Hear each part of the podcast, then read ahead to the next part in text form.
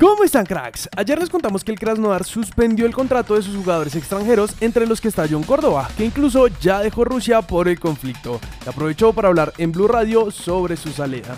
El tiempo que estuve todo fue tranquilo, pero somos conscientes de la situación que se vive en el país y espero que todo se solucione rápido. Por otro lado, siguen hablando de Lucho Díaz en Inglaterra. Esta vez fue el medio Anfield Watch que publicó. Solo esperamos que el jugador de 25 años mejore porque está entrenando y jugando junto a algunos delanteros de primera clase como Mohamed Salah, Sadio Mané, Diogo Jota, etc. Por lo que se ve que le tienen mucha fe al Guajiro, así como nosotros. Pasamos a Italia porque según Calcio Mercato, la renovación de Cuadrado pasó a ser un tema de alta prioridad. Y que pretenden resolver rápido, pues el contrato se le termina el 30 de junio de este año y no se quieren quedar sin nuestro panita, ya que por regulación de la FIFA, Juan Gui ya podría firmar contrato con otro equipo, pero como les hemos contado, él quiere quedarse en Turín, en donde juega desde el 2015 y en donde ha conseguido 11 títulos. Nos vamos para Argentina porque el diario Le resaltó a Flavian Londoño que sigue destacando en la reserva de River y aseguran esto. Sumó 17 goles en 2.412 minutos que ha disputado con la reserva del club de Núñez, los cuales lo posicionan con 0,63 goles cada 90 minutos. Pasando con nuestra sele, el Pío Valderrama habló en Blog Deportivo sobre las opciones que tenemos de llegar al Mundial de Qatar, así como de los jugadores que considera fijos en la convocatoria. Los tres fijos de la selección son David Ospina, Luis Díaz y Juan Guillermo Cuadrado. En la época de nosotros, todo el mundo estaba pendiente a la lista. A mí me pasó que me llamaban y también a otros siendo figura. Entonces no hay que dar papaya, porque esto es fútbol. Por otra parte, Jimmy Chará habló de la supuesta pelea entre James y Falcao luego del partido ante Perú y dijo esto a DirecTV Sports.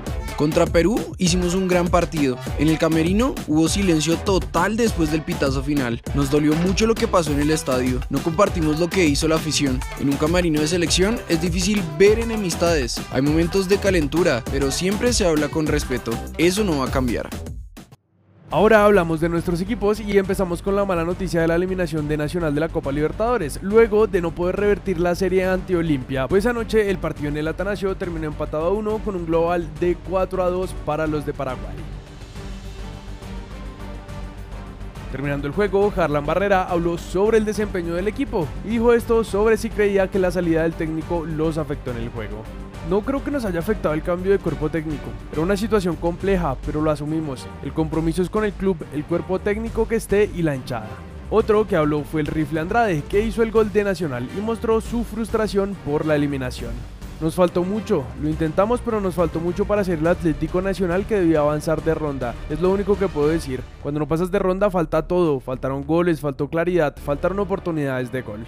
En nuestra liga hoy empieza la fecha 10 con el partido entre Once Caldas y Pereira, por eso los invitamos a dejar en los comentarios el resultado de este juego para que puedan salir en el video de mañana.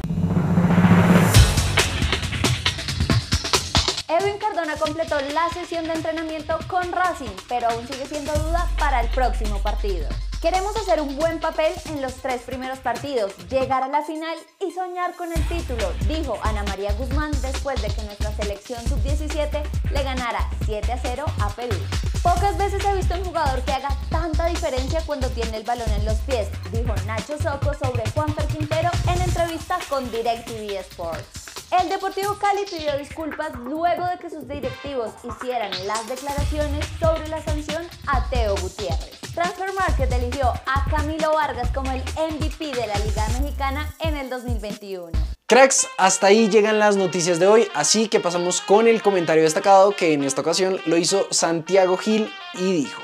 Para mejorar las participaciones de Copa Libertadores consisten muchos factores aparte del técnico y los jugadores, como la mejor formación, modernizar el juego más intenso, más rápido, más tácticas, más mentalidad. Y bueno, pues ya vimos que dos de los cuatro equipos colombianos que tenían posibilidad de jugar Copa Libertadores pues no llegaron y pues preocupa porque un año más pues se repite la situación que no hay resultados tan favorables. Y pues esta es la opinión de Santiago así que queremos saber qué opinan ustedes de, de esta situación y qué le hace falta al fútbol colombiano para pues dar un paso hacia adelante en los torneos internacionales.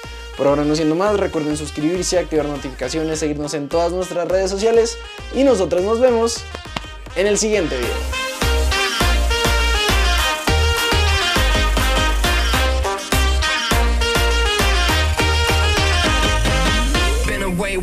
than I'm used to. You started hanging with a new crew, talking to my friends.